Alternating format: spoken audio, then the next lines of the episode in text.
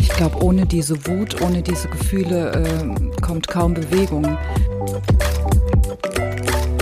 Bischof Lute sagte am Anfang, als ich da war, wir sind zehn Jahre zurück im Vergleich zu den anderen Diözesen. Bin sehr für den Diakonat der Frau, aber sage auch, äh, das ist nicht die Endstation. Dann müssen wir auch das nächste mitdenken. Dann müssen wir auch uns Priesterinnen denken. Ich erlebe schon Widerstand. Ich habe auch noch Kontakte zu anderen Diözesen. Ich erlebe sehr viel verunsicherte jüngere Priester. Es war äh, für mich eine ganz tolle, erfüllte Zeit. Ja, ich habe aber auch zwischendrin bestimmt ein, zweimal die Koffer gepackt, wo ich dachte, es reicht. Ich bin stolz auf das Bistum Essen, weil ich finde, wir sind eine der wenigen Diözesen, ein paar gibt es glaube ich noch, die wirklich mutig vorangehen. Herzlich willkommen an der Wandelbar. Das Bistum Essen verändert sich und hat sich schon immer verändert. Welche Veränderungen haben wir bereits durch welche stehen uns noch bevor? Und welche sind dringend nötig? Über diese Fragen äh, wollen wir mit verschiedenen Menschen sprechen, die im Bistum schon viel Geschichte hinter sich haben. Wir, das sind Wolf Krüger und Nadine Pilz. Und heute haben wir zu Gast Ingeborg Klein. Herzlich, Herzlich willkommen. willkommen. Vielen Dank. Weil das unsere erste Folge ist, wollen wir mal kurz uns ähm, alle vorstellen, also auch Nadine und mich. Nadine, willst du vielleicht kurz anfangen? Wer ja. bist du? Ja, gerne. Ähm, ja, mein Name ist Nadine Pilz. Ich bin Referentin für Natur- und Erlebnispädagogik im Jugendhaus St. Altfried und da sitzen wir auch heute genau. im Meditationsraum. Und ähm, genau, ich bin äh, zugeteilt der äh, Abteilung Kinder, Jugend und junge Erwachsene. Und äh, deswegen finde ich tatsächlich auch diesen Podcast besonders spannend, weil ich mit Menschen ins Gespräch komme, die nicht zu meiner eigentlichen Zielgruppe gehören und äh, das aber nicht weniger inspirierend finde, sondern äh, ja auch spannend finde, was, was ist das, was ich daraus mitnehmen kann, auch für die Arbeit. Vielen Dank. Mein Name ist Rolf Krüger. Ich äh, bin Referent für Netzwerkentwicklung und Kommunikation im äh, FreshX-Netzwerk. Äh, das ist ein Netzwerk, was sich äh, im Prinzip neue Formen von Kirche kümmert. Ähm, heute sind wir aber an der Wandelbar. Genau, ich würde vorschlagen, Frau Klein, Sie stellen sich gerne mal mit so kurzen Worten vor. Wir tauchen ja noch ein bisschen tiefer ein in Ihre Person und Ihre Aufgaben. Gerne, ich versuch's kurz. In Bad Kreuznach geboren, 1955, dort Abitur gemacht, nach dem Abitur praktische Theologie und Religionspädagogik in Mainz studiert, für das Bistum Trier und dann 15 Jahre als Gemeindereferentin in einer Seelsorgeeinheit von drei Pfarreien und auf der Kanatsebene im Bistum Trier im Dekanat Remagen tätig gewesen. Schon immer ein bisschen den Blick in Richtung Personalarbeit geworfen und dann ja, bin ich ganz überraschenderweise im Bistum Essen gelandet und war zunächst zuständig für die Gemeindereferentin, Referenten von der Ausbildung bis zum Ruhestand und schließlich wurde der Bereich erweitert und Pastoralreferentin, Referenten sowie pastorale Mitarbeiterinnen, Mitarbeiter kamen dazu. Spannendes, großes Feld da. Ja. ja, sehr spannend. Haben Sie einige Geschichten mit Sicherheit mitbekommen und selbst geschrieben. Hat Spaß gemacht. War das ein großer Schritt aus Rheinland-Pfalz ins Ruhrgebiet? Aus den Weinbergen zum Kohleschächten? Ich kannte immer so Koblenz, das war so der äußerste Norden und dann eben Dekanat Remagen und dann die Nordsee und dann Essen.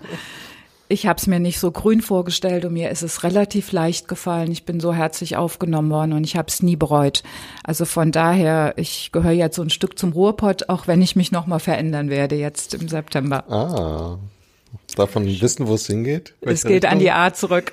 Ach, ah, vor der Katastrophe so äh, vorgehabt, vereinbart und äh, ich freue mich auch drauf, wobei schon ein Stück meines Herzens im Bistum Essen bleibt. Soweit ist es nicht weg. So ist es. Genau. So, da wir hier an der an einer Bar stehen, haben wir auch einen Barshaker und da drin haben wir Fragen gesammelt, die Nadine ähm, schickt gerade. Genau. Und wir wollen zum Einstieg einfach mal drei ungefähr, wir gucken mal, was es so gibt, äh, Fragen ziehen, die wir äh, nacheinander beantworten. Ähm, wir haben es so gesagt, jeder oder jeder, die äh, das zieht, muss es erstmal selbst beantworten und dann beantworten wir anderen die Frage aber auch und dann reichen wir den rum. Wann hast du das letzte Mal etwas zum ersten Mal gemacht? Heute. Podcast mit Ihnen. Das ist eigentlich eine total einfache Frage. Wir müssen ja. die Fragen nochmal überarbeiten. Ja, ich Jetzt auch. knapsen wir nämlich rum. Ne? Ganz einfach beantwortet. Rolf, wann hast du das letzte Mal was? Ich spiele dir den Ball jetzt ja. zu, damit ich überlegen kann. Äh, oh Gott, was zum ersten Mal gemacht? Ich habe vor ein paar Wochen mit einer Partnerin zusammen ein, äh, eine GBR gegründet. Das habe ich bisher noch nicht gemacht gehabt. Ein Coaching-Institut, das wir aufbauen wollen. Und sind mitten im Gründungsprozess noch, aber es ist natürlich spannend mit, letzte Woche hatten wir so Fotoshooting für die Homepage und Brief vom Finanzamt kommt an und solche Sachen. Das ist dann schon ähm, cool. Und auch wenn ich vorher schon äh, selbstständig war, ist dann doch nochmal was anderes, äh, so was mit jemandem zusammen zu machen. Ja, das war, glaube ich, auf jeden Fall was Großes, was ich neulich zum ersten Mal gemacht habe. Gutes Gelingen, viel Erfolg. Und ja, Sie danke. wissen ja, in jedem Anfang wohnt ein Zauber. Ja, definitiv. Ähm, mir fällt gerade sehr spontan ein, weil das noch so sehr präsent ist. In der letzten Woche hatten wir eine Fortbildung hier mit unserem Honorarkräfteteam und wir haben zum Thema ja, zum Thema Gefühle gearbeitet. Also der Titel war Herz über Kopf, was tun, wenn die Seele schmerzt. Und da haben wir den Ansatz genommen, erstmal eine Selbsterfahrung zu machen, sich selbst auch zu erforschen, das Innenleben, Seelenleben, Herzleben. Und da habe ich zum ersten Mal erkannt, dass hinter Gefühlen auch Kräfte stecken, auch hinter den negativen Gefühlen, mhm. ähm, hinter vielen, die, äh, die ich total gut kenne. Ne? Also das weiß ich nicht, ich, ich kenne das aus der Kindheit, dass mir jemand, also dass, dass ich ständig von meinen Eltern gehört habe, jetzt sei doch nicht so wütend oder warum schreist du denn so rum? Aber auch zu erkennen, dass hinter meiner Wut, die ich, an die ich ganz gut komme, ganz viel Antrieb steckt und Energie und was verändern wollen zu wollen äh, oder verändern zu können. Ähm, das fand ich sehr erhellend. Also da bin ich mir selbst ein bisschen auf die Spur gekommen und ähm, das fand ich unheimlich, ja, beeindruckend irgendwie, das auch gesagt zu bekommen und damit auch entlastet zu werden. So. Spannend. Cool. Ich glaube, ohne diese Wut, ohne diese Gefühle äh, kommt kaum Bewegung, ja. kaum Veränderung auch in der Sache. Ich, sehen wir ja auch bei Kirche. Ja. Ja, auf jeden Fall. Stimmt. Ja. Schwebt Ihnen da gerade ein besonderer Gedanke, also was ganz Besonderes, Spezielles vor? Ich denke an die Frauen in der Kirche, auch jetzt die mhm. Aktionen, die es gab äh, oder gibt, äh, Frauen, die aktiv werden, die Diakonat der Frau anstreben. Dahinter steckt ja noch viel mehr, auch ähm, Priesterinnen werden zu können auf Dauer ohne diese Energie, ohne diese Wut, ohne diese mhm. Enttäuschung, auch ohne den Schmerz, glaube ich, wäre nicht so viel in Bewegung mhm. gekommen, wie es jetzt ist. Ja, richtig. Und ich kenne das auch ne, aus dem eigenen mir sagten auch schon Kolleginnen, wenn es Versammlungen gibt, die Herren werden begrüßt, die Damen stehen nett dabei und äh, werden übersehen. Ich habe das persönlich so nie erlebt oder ganz selten. Aber da sind ja äh, solche Beispiele, wo Frauen gerne auch übersehen werden in Kirche oder auch Laien. Ich kann es mhm. gerne auch ausweiten mhm. auf andere Gruppen. Und da so aus dieser Enttäuschung, aus dieser Wut, aus der Verletzung heraus, das zu lenken und nicht verbittert zu werden, sondern zu sagen, ich setze das um in neue Energie, das finde ich schon ganz wichtig.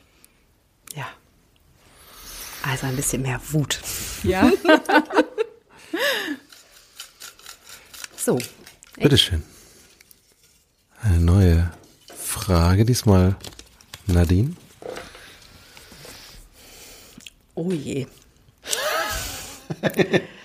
Was würdest du deinem jüngeren Ich mit auf den Weg geben? Ich glaube, dann würde ich da jetzt direkt anschließen, äh, anknüpfen. Ähm, also es ist okay, dass du in deine Wut gehst, aber vergiss die Traurigkeit nicht und das, was auch dahinter steckt, dass da, dass es sein darf, dass jede Träne getränt, also geweint werden darf und ihre Berechtigung hat und all die Gefühle, die wir in uns haben. Und ich glaube, dass das auch noch mal also das ist auch wirklich was, was ich so für die Arbeit mitnehme. Ne? Das, also ich finde, dass ähm, ja, Menschen zu begleiten, junge Menschen zu begleiten in meinem Fall, ganz viel damit zu tun hat, was fühlst du und was für ein Bedürfnis steckt da auch hinter, nämlich Anerkennung und gesehen werden und all das, wonach wir Menschen ja dürsten. Und ähm, das würde ich meinem jüngeren Ich auch äh, ja zusagen und auch zumuten wollen, so. Also um mehr ins Wachstum zu kommen und sich nicht zu verstecken, mhm. aber auch wahrgenommen zu werden mehr. Mhm. Ich kann das nur unterstreichen. Ich denke, ohne äh, diese Traurigkeit, diese Verletzungen anzuschauen, kann ich nicht wachsen. Äh, und auch gerade in der Begleitung von Menschen, wie wir ja alle, ich bisher, Sie jetzt noch, äh, ich kann die nur besser verstehen, wenn ich selbst auch meine eigenen Schwächen, meine eigenen Verletzungen sehe und die auch verarbeite. Mhm. Wenn ich die irgendwo in eine Schublade verstecke, dann bin ich nicht da kann ich nicht wirklich ich werden. Ja, da bin ich nicht mehr handlungsfähig, ne? Genau. Ja. Dann bin ich ausgebremst. Ja. ja. Meinem jüngeren Ich würde ich, glaube ich, äh, also den sehr viel jüngeren Ich, würde ich, glaube ich, mitgeben, äh, hab, mh, mm, also wage mehr, hab mehr Mut. Also das hatte ich zwar schon immer, habe mich auch immer gegen irgendwelche Selbstverständlichkeiten gestellt oder vermeintliche Selbstverständlichkeiten.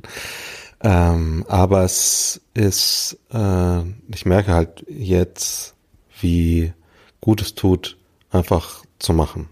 So, ne? Und äh, dass auch Sprünge in kalte, kaltes Gewässer, Plural vom Wasser gibt's nicht, ne?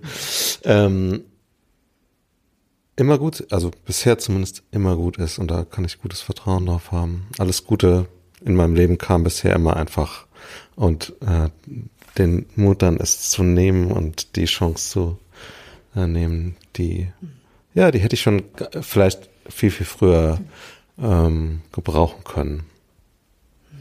Ich kann da noch mal gut anknüpfen. Mhm. Ich schaue auch noch mal auf die Frage. Mhm. Mir kam so ganz spontan, als Sie sie vorgelesen haben, äh, lass deine Träume zu. Mhm. Ich bin jetzt eine ganz andere Generation. Wir konnten nachher im Bistum Essen noch mal ganz anders handeln, als das bei mir früher war. Ich hatte im Grundstudium Psychologie und das hat mir unheimlich viel Freude gemacht. Ich wollte aber gerne den Abschluss haben. Dazu gehörte ja auch die Assistenzzeit, um dann zu sagen, ich bin ausgebildete Gemeindereferentin und von zu Hause aus wäre das kein Problem gewesen, noch ein Psychologiestudium anzuhängen. Aber es hat mir auch Freude gemacht. Teilzeitstellen gab es nicht. Heute würde ich sagen, gut, dass es andere Wege gibt, auch Teilzeitstellen. Das war unter Bischof Lute, dann gab es die ersten Teilzeitstellen, war das denkbar. Und ich würde heute mehr dafür kämpfen und sagen, boah, ja, lebe deinen Traum. Ne? Geh noch einen Schritt weiter. Einmal, weil ich es gut im Beruf gebraucht hätte und zum anderen auch, um ein bisschen unabhängiger von Kirche zu sein. Mhm. Ja. Gut. Und die letzte Frage, Wolf. Bin gespannt. Wann stehst du auf und sagst laut Nein? Wo anfangen? Also, da komme ich in meine Wut. ja, wenn ich Ungerechtigkeit erlebe. Mhm. Also gar nicht nur auf mich, also gar nicht unbedingt auf mich bezogen, sondern mhm. wenn ich Ungerechtigkeit bemerke. Ja. Also ich bin auf der Straße, ich stehe auf und bin auf der Straße, wenn es um Klima geht, wenn es um Frieden geht, wenn es um äh, Verbrechen geht, die ähm, ich da in der heutigen Zeit gerade erlebe. Aber ich stehe auch auf, wenn ich einfach das Gefühl habe, da sagt jemand etwas, was hm, meinem Menschenbild oder was menschenverachtend ist. Also ähm, auch wenn es vielleicht gar nicht so gemeint ist, ne, wenn ich so an Stammtischparolen oder sowas denke, das kann ich einfach, ich gehe nicht mehr, ich gehe selten noch in die Diskussionen, aber äh, ich sage zumindest, was ich davon halte. Und dann mhm. sage ich, nein, stopp. Das geht so nicht. Ja, und so will mir mit Sicherheit noch eine ganze Menge andere Sachen einfallen. Aber dann, glaube ich, komme ich, komm ich aus dem Gefühl gerade nicht mehr so gut raus. Mir fallen auch mehrere Beispiele ein. Ich kann nicht gut Ungerechtigkeit ertragen oder eben, wenn über Dritte gesprochen wird und sie sind nicht dabei, dann meine ich, ich müsste verteidigen. Ich empfinde jetzt so ein Ohnmachtsgefühl bei der Ukraine und denke, wir müssten doch was mhm. machen. Aber ich sehe auch, die Diplomatie muss eben auch noch im Spiel sein. äh, auf das Dienstliche bezogen. Wir haben ja viele Beraterfirmen gehabt in den 28 Jahren, in denen ich im Bistum Essen war. Es war sicher manchmal die eine oder andere zu viel. Und bei meiner Verabschiedung ist gesagt worden, irgendwo wäre deutlich geworden an meinem Ausdruck, das hätte ich vermittelt, dass es irgendwann gereicht hätte. Mhm. Und dann habe ich gesagt, jetzt bin ich ganz stolz. Ja, es war auch irgendwann mal Grenze. Ja. Und äh, ich finde das wichtig, da gehört Mut dazu. Ich habe den sicher nicht in allen Dingen bewiesen, aber einfach, wie Sie es auch gesagt haben, Frau Pilz, dann zu sagen, so, jetzt ist aber auch mal genug, jetzt muss ich da mal das Wort ergreifen. Mhm. Gerechtigkeit ist auch das, wo ich, also, wo ich schnell fuchsig werde, mhm. weil das kann ich irgendwie nicht gut, ja, aushalten ist ein gutes Wort, wenn das nicht gerecht zugeht. Ja, das ist eigentlich das meiste. Und es äh, ist aber ganz in so vielen Bereichen so, ne? Also in, wenn Kollegen oder Kolleginnen schlecht behandelt werden oder so, da macht man sich nicht mal Freunde, genau. Aber auf die Freunde muss, kann man dann vielleicht auch verzichten, dafür hat man andere. Es ist natürlich im Beruf dann immer so eine Gratwanderung, natürlich. aber ähm, ich fand das sehr schön. Eine unserer Bischöfe äh, sagte dann immer bei Gesprächen so, und jetzt mal alles auf den Tisch, ne? Wo äh, was muss noch besprochen werden? Und ich mhm. konnte immer sagen, ich habe eigentlich alles besprochen, sondern äh, mit die Atmosphäre war mit allen Bischöfen immer so, dass man äh, offen reden konnte. Und äh, das, glaube ich, ich, ist wichtig, eben miteinander im Gespräch auch die Dinge auf den Tisch zu legen und offen zu sein. Ja. Sonst kann kein gutes Miteinander äh, entstehen. Sie sind jetzt ganz frisch ausgeschieden aus dem Dienst und äh, gucken auf eine lange Zeit im Bistum Essen zurück, aber davor, wie ich jetzt gerade noch gelernt habe, auch im Bistum Trier. Ähm, was also was ist das, worauf Sie, also können Sie Meilensteine benennen für sich oder die Sie miterlebt haben, also Meilensteine der Veränderung, wenn es ja hier auch nochmal so um Wandel geht? Eine gute Frage. Meine gut katholische Mutter äh, hat gesagt, als ich dann so Ende des Studiums sagte, ich könnte mir vorstellen, in den pastoralen Dienst zu gehen, und war ähm, sehr geerdet. Äh, dann sagte die, hast du nicht den Eindruck, du bist zu modern? Äh, für einen solchen Beruf. Lehrerin stand noch zur Debatte und ich glaube, das hat mich besonders gereizt, als Frau in der Kirche zu arbeiten. Und ich habe Kolleginnen vor Augen, das sagte ich damals auch bei meiner Verabschiedung in Sinzig, ähm, was wir sind angetreten, um mit zu verändern. Und wenn ich die lange Kirchengeschichte sehe, denke ich, es hat sich in den, in den letzten Jahren ganz viel verändert und auch zum Positiven oder vor allem zum Positiven. Ja, wenn ich sehe, ähm, bei den Berufsgruppen, Gemeindereferentin zum Beispiel, erst die Ausbildung zum äh, Mädchen für alles und dann äh, ja, Projektarbeit, Leitungsaufgaben für beide Berufsgruppen, Pastoral- und Gemeindereferentin, Referenten. Und ich möchte nicht sagen, ähm, ich oder ich habe gelernt, den Fuß zwischen die Tür zu stellen und Ingeborg Klein außen vor zu lassen, sondern es geht um die Sache. Und wir haben es immer gemeinsam gestemmt. Das finde ich toll. Ich hatte immer die Chance, in tollen Teams zu sein. Und es steht und äh, fällt auch mit der Bistumsleitung. Also zum Beispiel auch im Bistum Essen. Ich bin da wirklich stolz. Bischof Lute sagte am Anfang, als ich da war, wir sind zehn Jahre zurück im Vergleich zu den anderen Diözesen. Mhm. Und ich glaube, das war so. Er konnte sich das erlauben. Er kam von außen. Er mhm. wusste das. Und was äh, insgesamt jetzt auf den Weg gebracht worden ist, da würde ich sagen, das sind Meilensteine. Ähm, ob das der Beerdigungsdienst ist durch äh, hauptamtliche, hauptberufliche, aber auch ehrenamtliche Laien, ob das Leitungsaufgaben jetzt sind, dass Dinge so offen benannt werden können. Und ich glaube, es ist einerseits, äh, dass es eingefordert worden ist von den Menschen und auf der anderen Seite, die, die es eben zugelassen haben, die den Weg mitgehen. Ne? Wenn ich jetzt gerade neu an den Kurs denke, der abgeschlossen ist, äh, die Männer und Frauen, die taufen dürfen. Ja.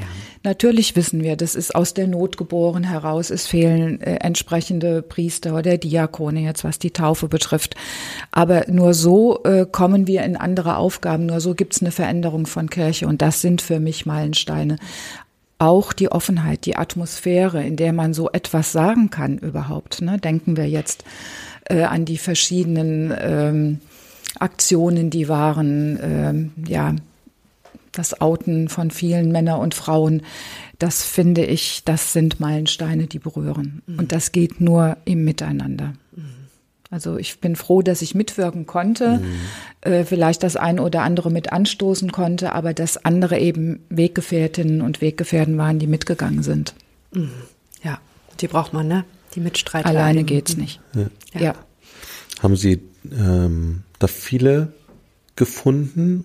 Also haben Sie im Bistum irgendwie so das Gefühl gehabt, eigentlich sind wir alle, ziehen wir alle an einem Strang oder war das viel gegeneinander auch zwischendrin? Oder vielleicht die ganze Zeit, ich weiß es nicht. Also ich persönlich hatte immer das Glück, äh, Chefs zu haben, egal ob äh, im Bistum Trier oder in Essen, die viel Freiraum gelassen haben, wo wir wirklich frei denken konnten, wo ich frei denken konnte, wo ich Vorschläge machen konnte, ohne Prügel zu beziehen. Ich erlebe schon Widerstand. Ich habe auch noch Kontakte zu anderen Diözesen. Ich erlebe mhm. sehr viel verunsicherte jüngere Priester. Mhm.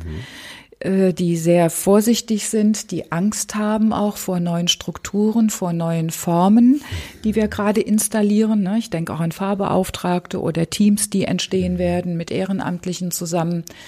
Aber insgesamt, äh, ich hatte das große Glück, dass äh, viele auch gerade in unserem Team im Personaldezernat mitgezogen haben, in eine Richtung geschaut haben, und zwar alle Berufsgruppen. Mhm. Das ist das Schöne. Aber Vielleicht war das mein Glück. Das ist nicht überall so gewesen. Mhm. Ich habe viele begleitet, äh, die vor mir saßen, die auch geweint haben, die gesagt haben, ich, ich rede wie mit einer Wand, ich werde überhaupt nicht verstanden. Auch das gibt es. Ja. Oder ähm, wo man sich vor Ort gegeneinander ausgespielt hat. Ja. Wie kommt das, dass gerade junge Priester so ängstlich sind? Also die brauchen jetzt am allerwenigsten Angst zu haben, dass sie keinen Job mehr bekommen, weil es zu viel, zu viele von ihnen gibt. Ich will es nicht verallgemeinern und denen nicht zu nahe treten, wenn die das jetzt auch hören oder so. Ich glaube einfach, ähm, das Profil des Priesters ist nicht mehr klar. Ne? Jetzt mhm. kommen, es wird immer erst mehr übernommen. Jetzt der Beerdigungsdienst. Jetzt dürfen einige taufen. Äh, Sie merken das Spezifikum, natürlich gibt es das noch, das ist ja klar, ne? aber äh, vieles bröckelt weg. Und sie haben es schwerer. Dazu, mhm. ähm, wenn ich an die Pfarrer denke, die vielen Verwaltungsaufgaben, die anstehen, mhm. etwas weiter weg von der Seelsorge. Mhm. Da werden auch manchmal die Laien beneidet, die eben direkt bei den Menschen sind, die näher sind. Ich will es nicht ja. für alle gleich sagen, die anderen äh, machen das ja auch gerne, zum Beispiel Verwaltung und Pastoral, so ja. die Kombination. Aber ich glaube, es ist eine große Verunsicherung in die Suche. Mhm. Mit Sicherheit ist das ähm, ja auch eine der Veränderungen natürlich, gerade hier im ähm, Bistum Essen auch nochmal. Also die Vereine werden immer, immer größer ähm, und äh, die Fläche und die, die Schäfchen äh, werden immer mehr. Ähm, darüber hinaus haben Sie so den Eindruck, dass, oder, oder was für Themen ähm, haben sich noch in den Seelsorgenden oder den pastoralen Mitarbeitenden ähm, so verändert an Themen? Ähm, könnten Sie das so benennen? Oder ist es im Prinzip, wenn Sie sagen, naja, vor 20 Jahren waren es auch ähnliche Themen, aber in einer anderen Zeit? Oder ich glaube, es war immer wieder die Suche nach dem eigenen Profil. Ja. Und das war ein ganz, ganz, ganz großes Thema im Bistum Essen, als 1994 äh, der erste Ausbildungskurs der Pastoralreferentin, Referenten begann. Ich habe bei den Gemeindereferentinnen und Referenten ganz starke einzelne Persönlichkeiten erlebt, aber als Berufsgruppe sehr verunsichert. Und ich habe mich stark gemacht für die Ausbildung der Pastoralreferentinnen und Referenten und ich war froh, ähm, dass der damalige Bischof das zusammen mit dem Regens damals auf den Weg gebracht hat. Aber es war für die Berufsgruppe der GR sehr früh, weil es wieder eine Verunsicherung gab. Und da zunächst so dieses Aneinander Schleifen an, ja, was dürfen die, was dürfen wir nicht, dann kommt die bessere Bezahlung hinzu bei der einen Berufsgruppe. Das waren Riesenthemen. Das ist, äh, wenn ich die Bundesebene mir anschaue, im Süddeutschen auch noch viel stärker als hier äh, Westen, äh, Norden und auch Osten. In Osten gibt es auch keine Pastoralreferentinnen, Referenten. Es gibt Diplomtheologen, die aber dann die Berufsbezeichnung GR haben. Ich glaube, da gibt es eine große Annäherung. dass sie miteinander auf dem Weg sind, äh, auch jetzt gemeinsame Regionalkreise, ohne das gleich machen zu wollen. Äh, aber am Anfang war eben äh, das seid ihr, das sind wir äh, und wir sind für diese Aufgaben und ihr für jene. Und durch das neue Rahmenstatut, was die Bischofskonferenz vor elf Jahren herausgegeben hat, äh, gibt's eben ein gemeinsames Rahmenstatut für beide Berufsgruppen. Und das, glaube ich, ist eine gute, gute Grundlage dass wir heute mehr gucken, äh, wie wird charismenorientiert eingesetzt. Wer ist für welche Aufgabe am besten geeignet? Und da ja ganz neu hinzugekommen die pastoralen Mitarbeiterinnen und Mitarbeiter, die keiner Berufsgruppe angehören. Und ich glaube, das tut uns gut.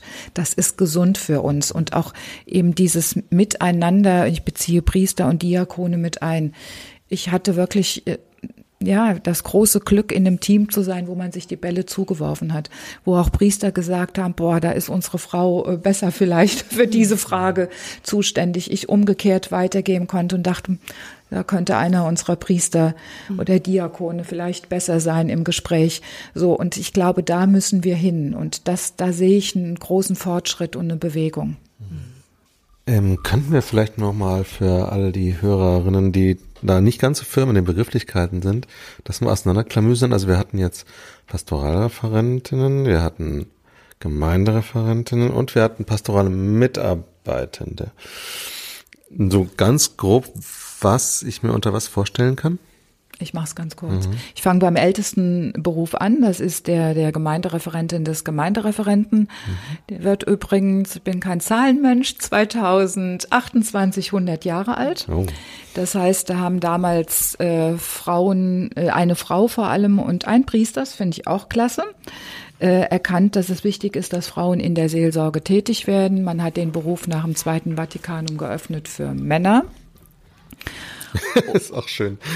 Ja, da, mit Entstehung der Fachhochschulen finde ich auch ganz interessant. Mhm. Früher die Seminare mhm. oder Fachakademien, das Bistum Essen hatte ja ein eigenes. Und äh, die waren eben für die pastorale Arbeit in den Pfarreien schwerpunktmäßig zuständig. Mhm. Dann kam, die haben letztes Jahr ihr 50-jähriges gefeiert, die Pastoralreferentin, Referenten. Und zwar äh, die genau die Ausbildung wie die Priester haben, mhm. aber eben dann nicht die Weihe. Und beide Berufsgruppen müssen einen dreijährigen Pastoralkurs oder eine Assistenzzeit durchlaufen. Mhm. Früher alles strikt getrennt, heute zusammen. Mhm. Das finde ich auch wichtig. Wir kooperieren ja mit Münster zusammen, äh, dass sie heute zusammen sind, auch äh, sich von also praktisch sehr früh kennenlernen und auch die Priesterkandidaten werden dazu genommen. Dann hatten wir, das ist auch ein neuer Trend in den letzten Jahren, immer mehr Anfragen von äh, Frauen und Männern, die zum Beispiel Jugendreferentinnen und Referenten waren, die an Schnittstellen der Pastoral gearbeitet haben, aber keiner Berufsgruppe angehört haben. Mhm. Und wir haben dann überprüft, die Ausbildungsleiterin dann schwerpunktmäßig, wie können wir die in die Pastoral äh, aufnehmen, qualifizieren. Und die heißen dann pastorale Mitarbeiterinnen und Mitarbeiter. Und weil es dann irgendwann so schwierig wurde mit den Berufsbezeichnungen, sind wir im Bistum Essen, wir sind ja durch mehrere Prozesse gegangen, Sie haben es, glaube ich, vorhin auch gesagt, kam die Überlegung, können wir die nicht irgendwie übergeordnet einen gemeinsamen Begriff geben. Und intern sprechen wir von Seelsorgerinnen und Seelsorgern, weil Gemeindereferentin dann denkt jeder, ähm, oh ja, kommt von der Kommune mhm. als Beispiel. Die Ausbildungswege bleiben mhm. die unterschiedlichen, also die Theologie, beziehungsweise bei den Gemeindereferentinnen und Referenten die Religionspädagogik oder die mhm. angewandte Theologie oder eben der dritte Zugangsweg.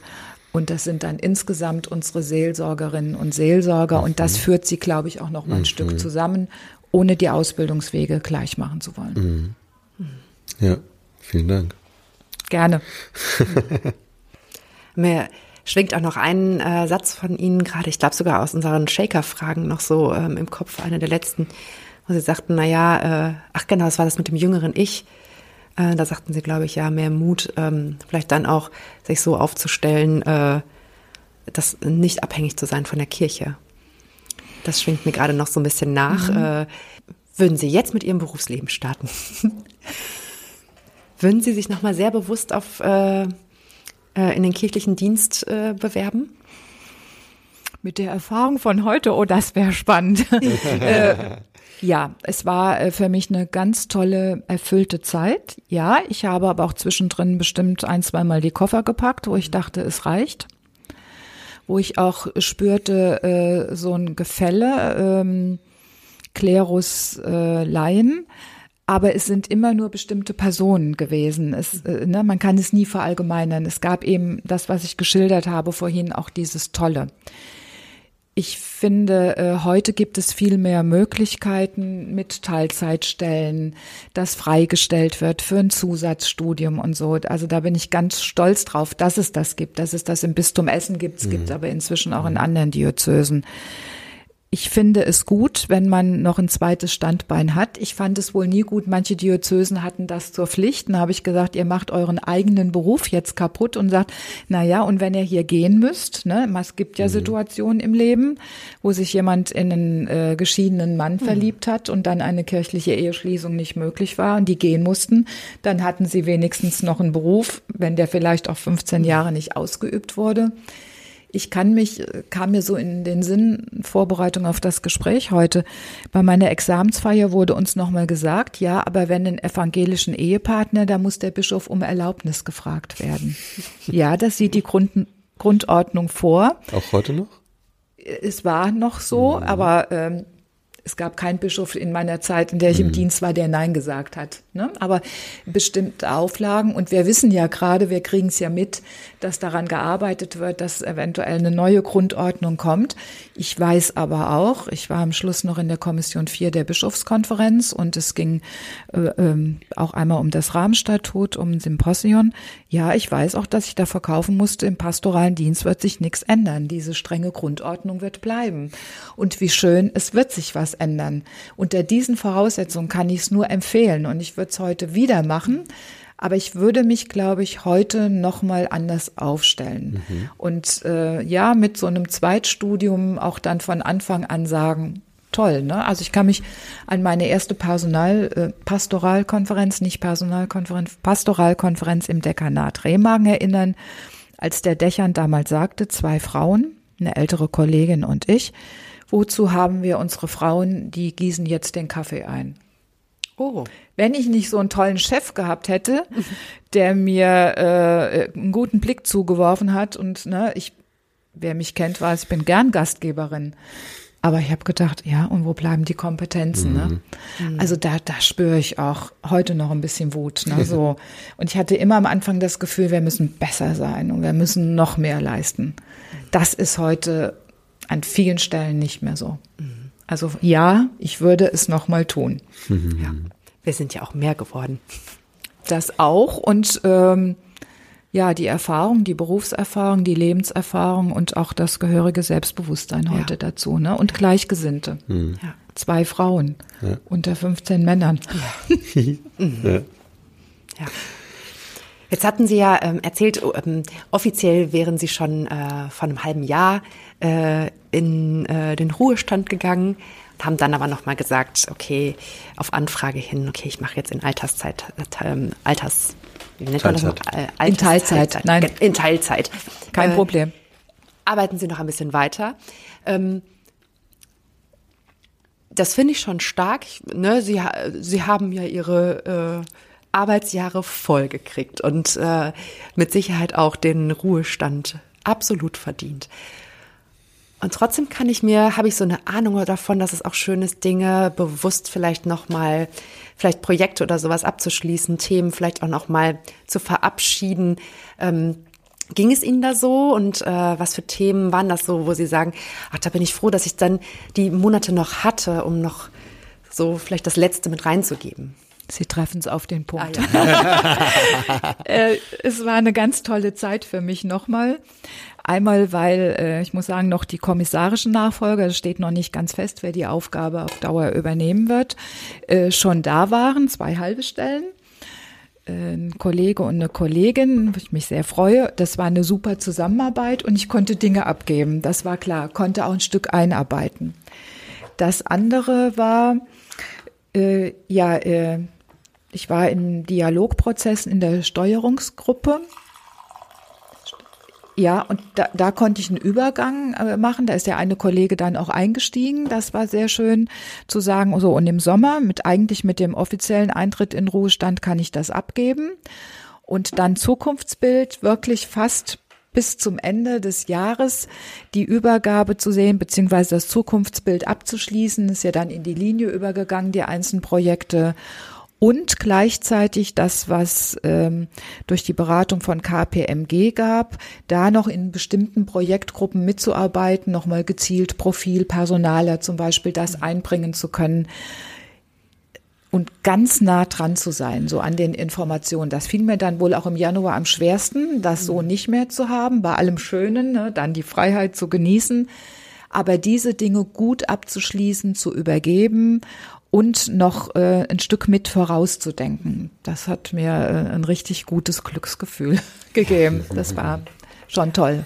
Und ich bin dem Bistum da auch sehr dankbar. Ich wäre von mir aus gar nicht draufgekommen. Eigentlich habe ich gedacht, oh super, ne, Juni Ende, Juli Urlaub, mhm. so und äh, diese Chance gehabt zu haben mhm.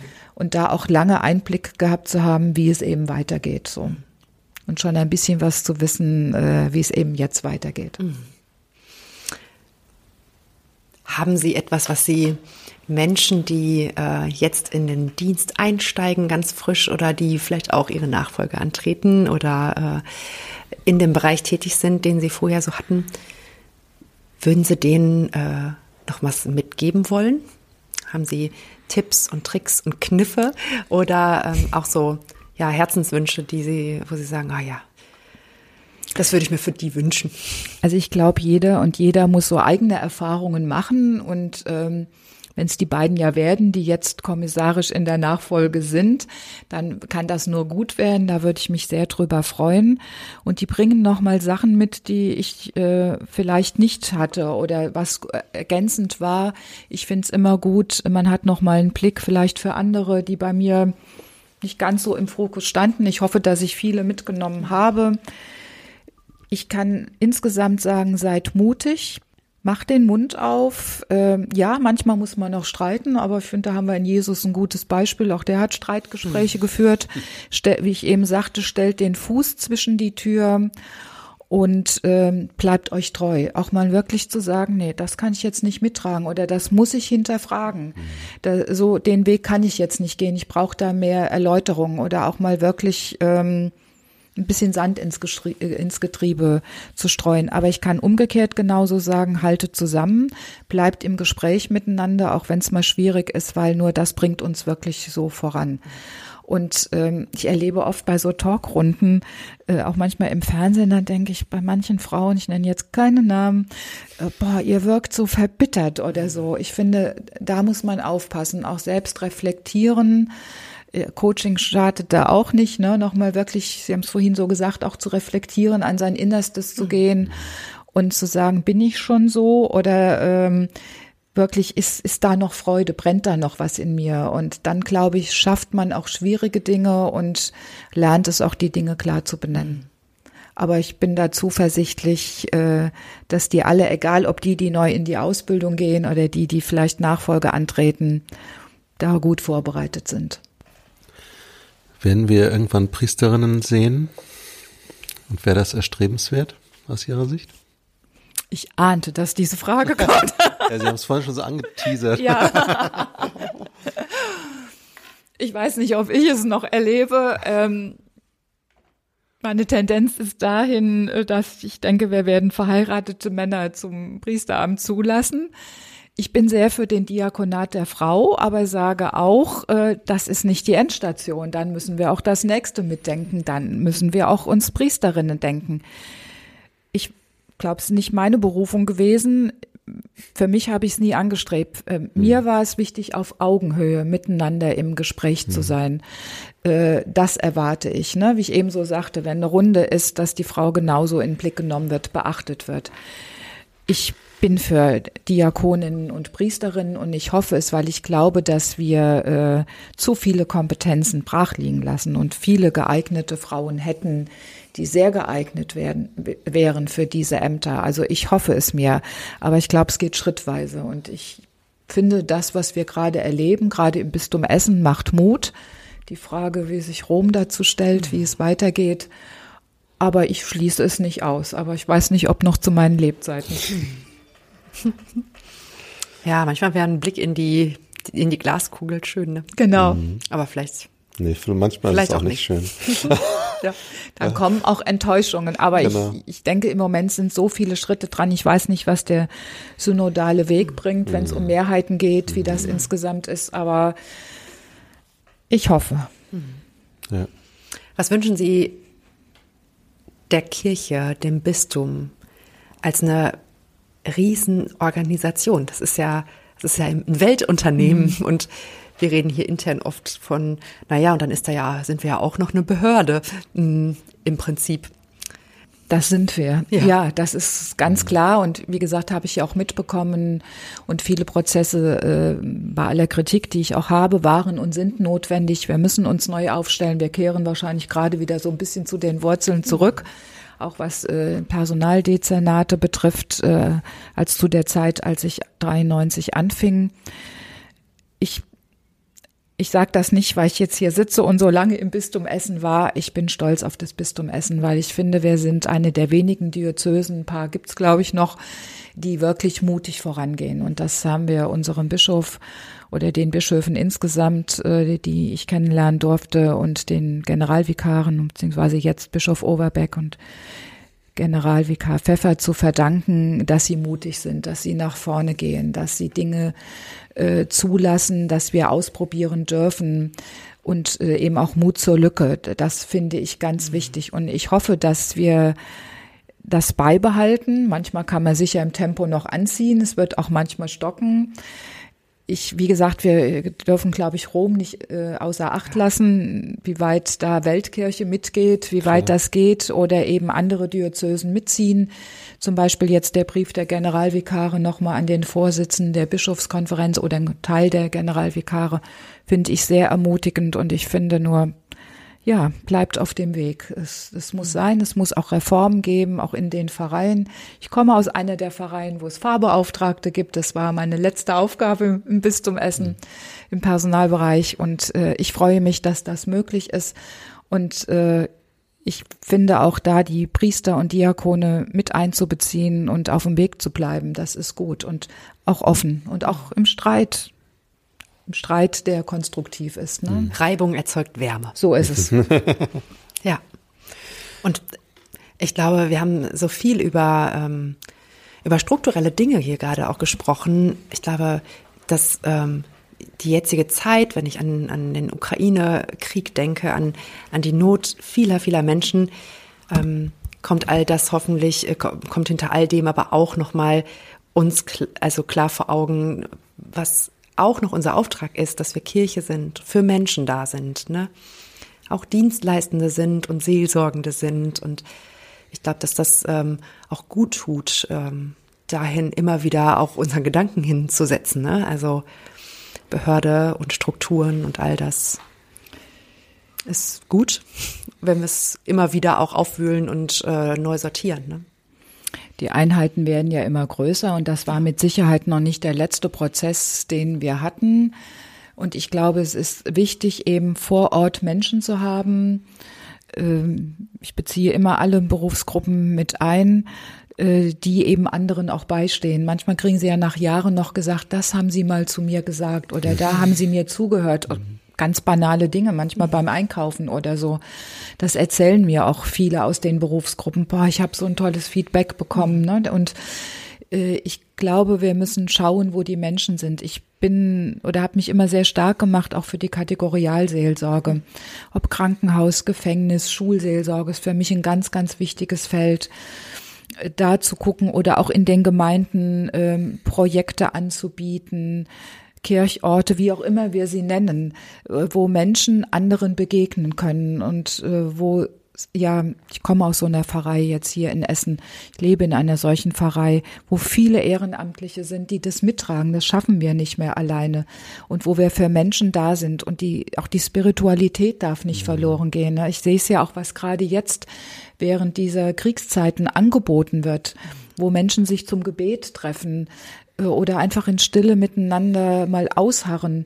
Und das ist unser Auftrag. Das dürfen wir bei aller Struktur nicht vergessen. Man braucht eine spirituelle Heimat. Ich habe das, ähm, ich war lange in der Schule auch in Rheinland-Pfalz tätig, immer in Kombination mit Pfarrei und habe das festgestellt. Äh, die Schüler haben schon gespürt, ob ich dahinter stehe oder nicht, bei aller Kritik ne, die man ja selbst mitbringt und bei kritischer Auseinandersetzung. Aber zu spüren, ja, ich habe auch eine Heimat. Und das, glaube ich, dürfen wir, dürfen Seelsorgerinnen und Seelsorger nicht aus den Augen verlieren.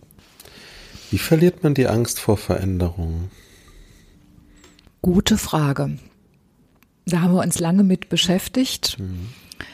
Äh, auch bei uns im Team, weil wir ja viele erlebt haben. Und man muss es auch sagen, wir nehmen nicht alle mit. Mhm. Auch nicht alle Hauptberuflichen, Hauptamtlichen. Mhm. Das ist schade. Wir haben das ja gesehen an den großen Diözesantagen. Die letzten Jahre waren ja für alle Berufsgruppen zusammen. Das fand ich sehr schön, dass das eben unser Bischof auch ermöglicht hat. Es gab dazwischen auch Treffen mit den einzelnen Berufsgruppen. Ja, da sind viele, die kommen und andere, die Angst haben. Es hat was mit Unsicherheit zu tun. Man kann sie immer wieder nur ansprechen. Man kann in die Teams gehen, ihnen das erklären. Es gibt Möglichkeiten. Es gibt ja auch sehr viel Teambegleitung, Teamberatung. Jeder Mensch ist anders. Ich liebe sicher nicht die große Herausforderung in allem, aber ich merke, äh, keine Veränderung ist Stillstand ich werde mich privat nochmal ganz verändern, bin selbst erstaunt über meinen Mut, aber ähm, das gibt auch neue Energie, ne? Und das macht so spannend. Und das möchte ich eigentlich den Einzelnen sagen, wagt es doch mal, wagt es erstmal im Kleinen oder wenn ihr doch mit mehreren unterwegs seid in so einem Team.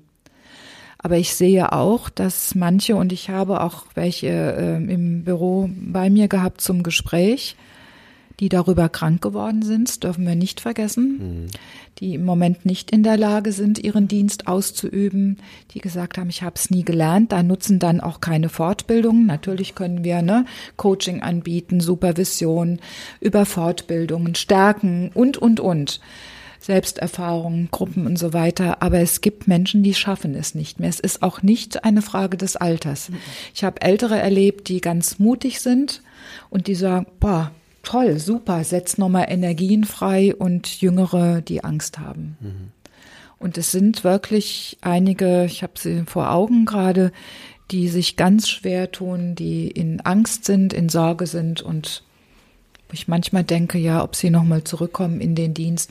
Und für die müssen wir, haben wir auch im Bistum Essen einen Kollegen, äh, der dann nochmal Ansprechpartner ist und gezielt auch dann schaut, wie können wir diesen Menschen helfen? Geht's mit einer anderen Aufgabe oder geht's mit einem Bereich, der überschaubar ist, die Angst vor diesen großen Bereichen haben?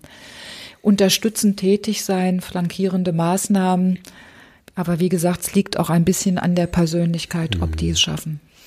Und das ist natürlich, wir sprechen ja hier von, nicht von 20 Personen, äh, von denen wir hier reden, wenn wir alle Seelsorgende ähm, bedenken, sondern wir sprechen ja von ein paar hundert. Ich wollte gerade sagen. Über 400. Also für PR, GR und ähm, pastorale Mitarbeiterinnen, ja. Mitarbeiter sind es 210. Ja, und das, ich meine, das ist natürlich wahnsinnig schwierig. Ja. Alle sind unterschiedliche Züge, ne? Also ganz klar. Ne? Und ja, und äh, sie haben jemand, ne, der gut motivieren kann, der Neues entwickelt. Äh, und äh, ein Pfarrer zum Beispiel, der sagt, boah, ne, toll, neue Ideen, mhm. macht ihr mit und ist froh. Und es ist jemand, der nur Angst hat. Ja. Und das müssen wir ernst nehmen. Und es gibt auch die anderen, die sagen, boah, lasst uns miteinander was machen. Und der Priester dann vielleicht in Sorge ist. Ja. Ich, ich merke gerade mein, äh, ja, das, was mich immer ausgemacht hat, das, das geht mir gerade verloren. Mhm. Und das ist, glaube ich, wichtig, auch darüber zu reden. Aber ich glaube, dass wir da oft auch in den Teams eine große Scheu haben.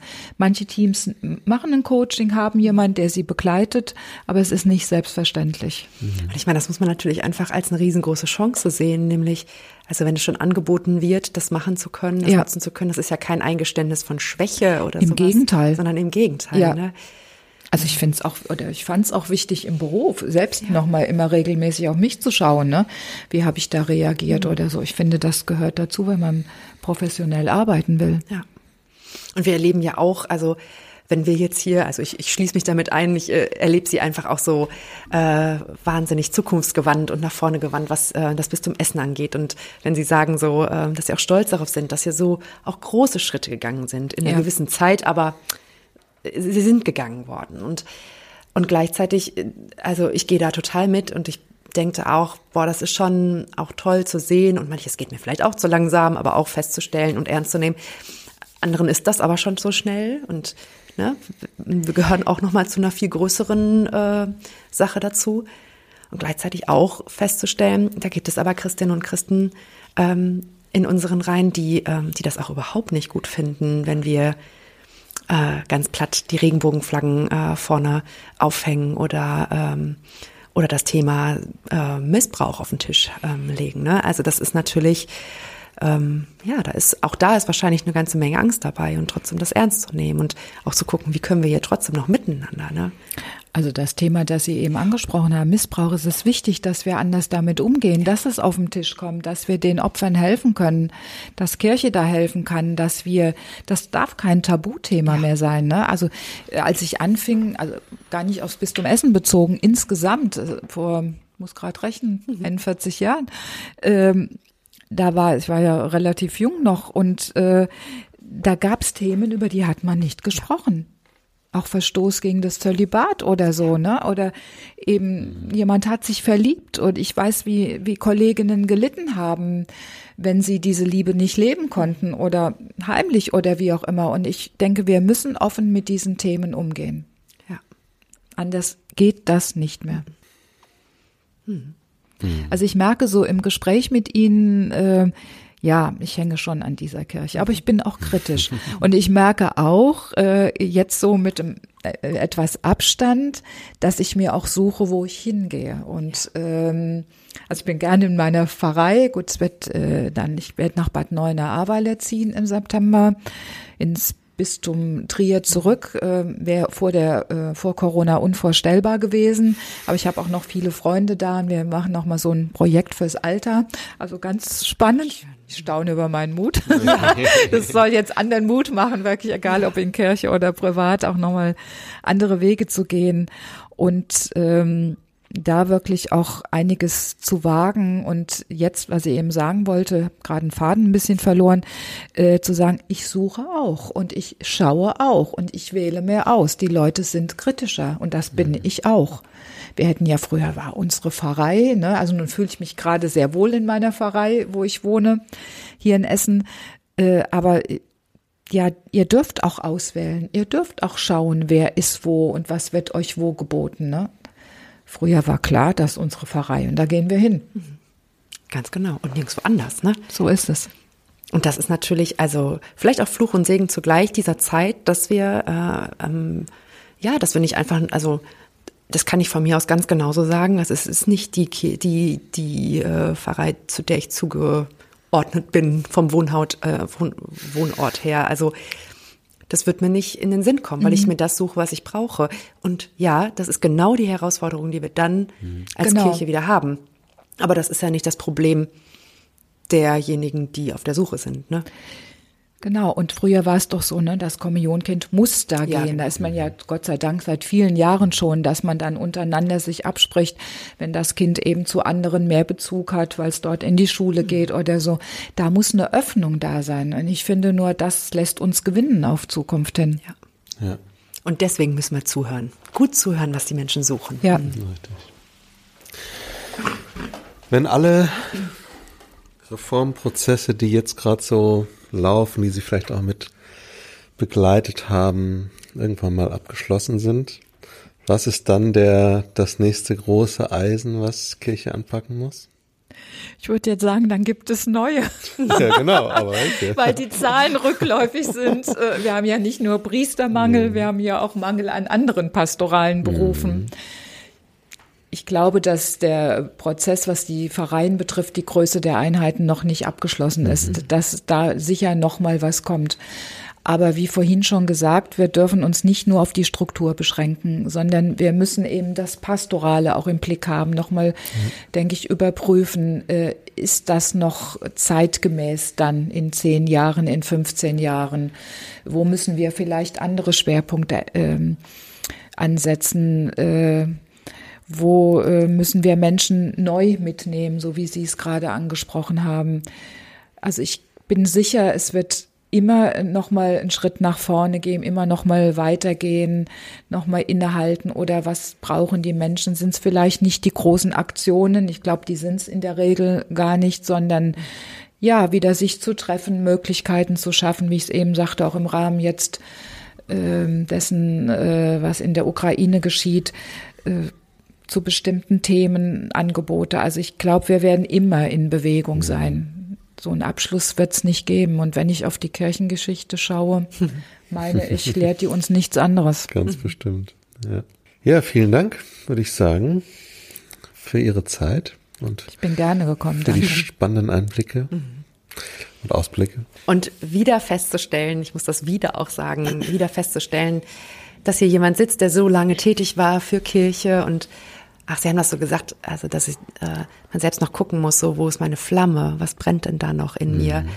Und das sehe ich hier. Hier ist eine Flamme, die brennt auf jeden Fall ja. noch. Und Vielen Dank, das Leben einfach so, ne? Und das ist natürlich was, ich glaube, da ähm, ja, also kann ich auf jeden Fall ganz viel noch von lernen, glaube ich, weil ich ähm, schon den Eindruck habe, dass es ja auch auch Arbeit bedeutet, so lange zu brennen, ne? Und äh, dafür zu sorgen, nicht, dass äh, dass die Flamme nicht ausgeht. Danke, Frau Pilz. Danke, Herr Krüger. Ich ja. glaube, ähm, ja, auch Kraft so im Nachhinein, würde ich schon sagen. Ich habe die ersten Tage, äh, nachdem ich im Ruhestand war, ich glaube, ich habe ganz viel geschlafen, so viel wie noch nie in meinem Leben. Äh, bin kein Langschläfer, keine Langschläferin. Äh, ja, es kostet auch Kraft und das ist, Sie haben mich vorhin gefragt, Entschuldigung, ich will jetzt nicht mhm. nochmal alles neu aufmachen, ja, aber das ist auch was für alle, die draußen in der Seelsorge sind oder auch im Generalvikariat in den Einrichtungen hier, ne? Mhm. Äh, St. Alfred, wo auch immer, äh, gut zu gucken und darauf zu achten, äh, Kräfte zu bündeln. Und äh, man kann nicht 24 Stunden rund um die Uhr für Menschen da sein. Man muss auch immer wieder mhm. auftanken. Egal, ob das mal ein Wochenende ist mhm. oder ein Nachmittag, frei, Abend mhm. oder ein längerer Urlaub oder wie auch immer. Ja. Vielen Dank, Frau Klein. Gerne. Danke Ihnen. Und wir hören uns dann für die nächste Folge beim nächsten Mal. Tschüss. Tschüss. Tschüss.